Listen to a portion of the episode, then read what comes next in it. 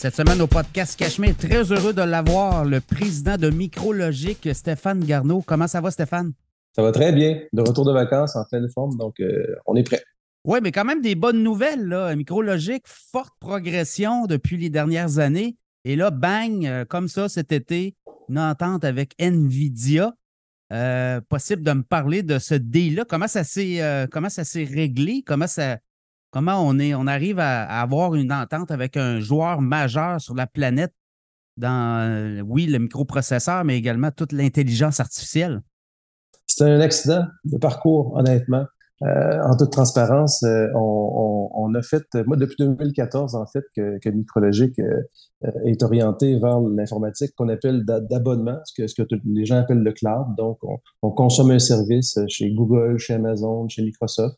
Euh, donc, Micrologic, depuis 2014, euh, a commencé à développer certaines solutions euh, sous format d'abonnement pour sa clientèle. Puis quand je dis sa clientèle, il y a 15 ans, Micrologic, c'était une petite boutique TI, mais rapidement, on a pris de l'expansion à travers le pays, puis on est passé d'un chiffre d'affaires de, de, 5 millions à 175 millions là, en quelques années. Donc, ça, a été une grande progression.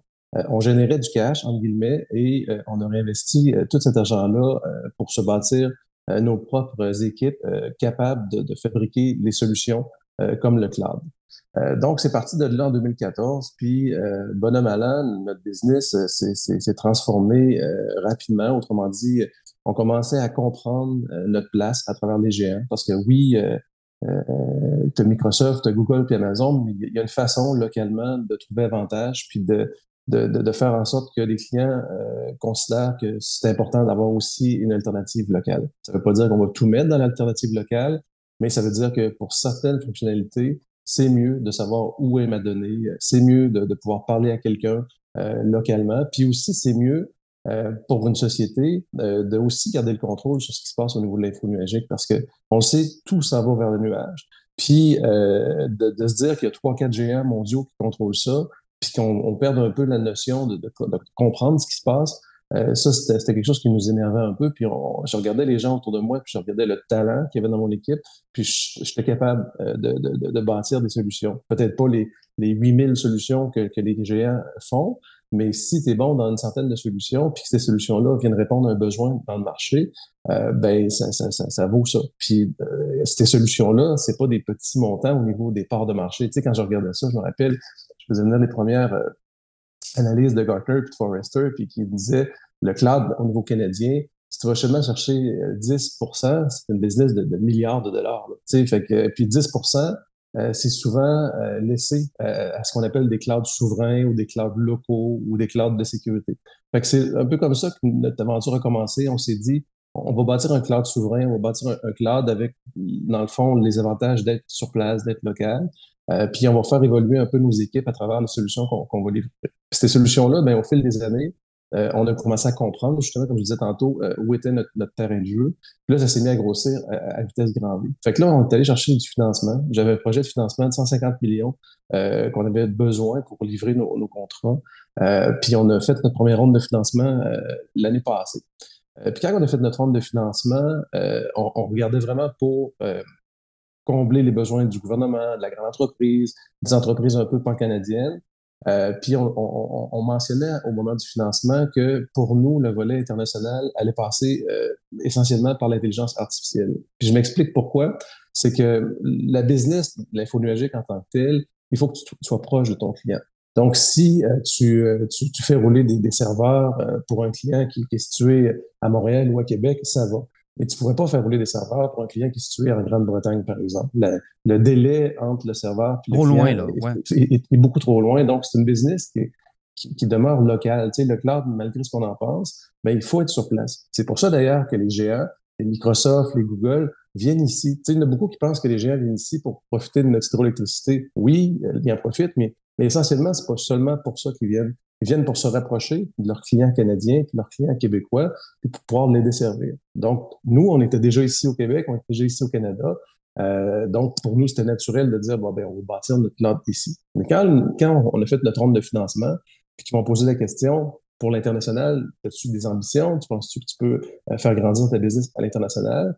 La réponse était oui, mais seulement pour la seule portion qui est exportable, ce qui veut dire le traitement de l'intelligence artificielle. Parce que elle, le traitement de l'intelligence artificielle se fait euh, pas dans un instantané, se fait par, euh, par prise de rendez-vous. Donne un exemple. Tu réserves tout le mois de juin, pour, tout le mois de juillet, euh, pour faire l'analyse de, de, ton apprentissage profond. Fait que là, tu, tu, tu, trouves ton, ton, ton, centre de données, tu fais affaire avec une entreprise, puis c'est là que tu vas traiter, euh, autrement dit, tes informations. Puis ça, à ce moment-là, ben, ça, peu importe où euh, est le centre de données à travers le monde, ben, ça n'a pas d'importance parce que tu n'as pas de besoin, comme on disait tantôt, la latence, là, elle, devient de moins en moins importante. Fait que pour moi, le côté international passait par l'intelligence artificielle. Euh, puis c'était comme ça qu'on avait un peu bâti notre, plan d'affaires. On avait dit aux financiers, euh, on, continue notre croissance au niveau infonologique pan-canadien. Puis pour le volet international, on pense que l'intelligence artificielle pourrait être une bonne euh, alternative pour nous autres. Mais à ce moment-là, ChatGPT n'était pas encore arrivé euh, dans. Oui, il y a, ça, hein, la, révolution IA a commencé entre Noël et le jour de l'an. Il y a eu beaucoup de tests, puis là, c'est comme un tsunami. Là. Puis, puis Pierre, en toute transparence, moi je me rappelle, j'ai closé mon financement l'été passé, euh, puis euh, ChatGPT commençait tranquillement là, à, apparaître à, l'automne, puis euh, je, me, je, me, je, me, disais, écoute, on vient de faire notre financement pour, euh, pour le cloud souverain euh, canadien. si j'avais attendu trois mois de plus, j'aurais vu la vague ChatGPT. Mais dans la vraie vie, dans la vraie vie, on, on, on, en avait quand même parlé, puis dans la vraie vie, c'était une logique pour nous autres parce que quand tu fais traiter de la donnée pour l'intelligence artificielle, ben, la donnée, il faut qu'elle se retrouve à quelque part. Il faut qu'elle soit sur un cloud. Donc, le fait qu'on avait notre cloud, le fait que tout était déjà euh, parti pour nous autres, ça nous donnait quand même des armes super intéressantes. Puis là, on, le sait, euh, à, Lévis, il y avait un centre de données qui s'appelle QScale, euh, qui, est fait par un de mes, bons amis, euh, Martin Bouchard, que je suis allé visiter aussi en décembre ou en janvier, je me souviens pas trop, en décembre. Euh, puis quand je suis allé visiter QScale, euh, j'arrivais pas à comprendre. Tu sais, moi, je suis dans le domaine depuis 25 ans. Euh, les centres de données, j'en ai visité un puis un autre. Puis là, je regardais le, le, la business de QScale, puis je me disais, c'est quoi exactement qui fait? C'est un centre de données, oui, mais c'est un centre de données pour de la haute densité. Oui, mais c'est en avant, lui, là. Il a vu venir la vague avant. Tellement, là. T'as pas idée, là. Si on cherche le génie dans, dans, dans l'histoire, là, c'est vraiment lui. Il l'a vu quelques années avant.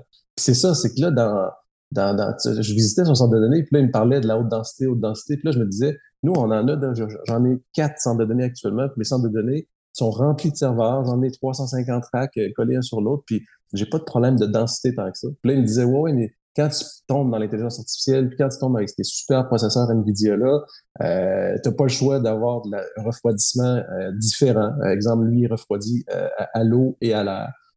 L'électricité, c'est énorme, donc le, tuyau d'électricité qui rentre pour chaque serveur et chaque rack, faut que ce soit plus gros qu'un centre de données traditionnel. Fait que là, il m'expliquait qu'il y avait vraiment une grosse business à travers le monde qui est en train de se dessiner spécifiquement pour le traitement de l'intelligence artificielle, puis vraiment le volet euh, l'analyse des données. Puis quand il me parlait de ça, il disait, ben, écoute, là, ChatGPT, pour moi, c'est euh, c'est le Saint Graal. C'est comme si le timing ne pouvait pas être meilleur que ça. Là, j'ai des demandes partout à travers le monde.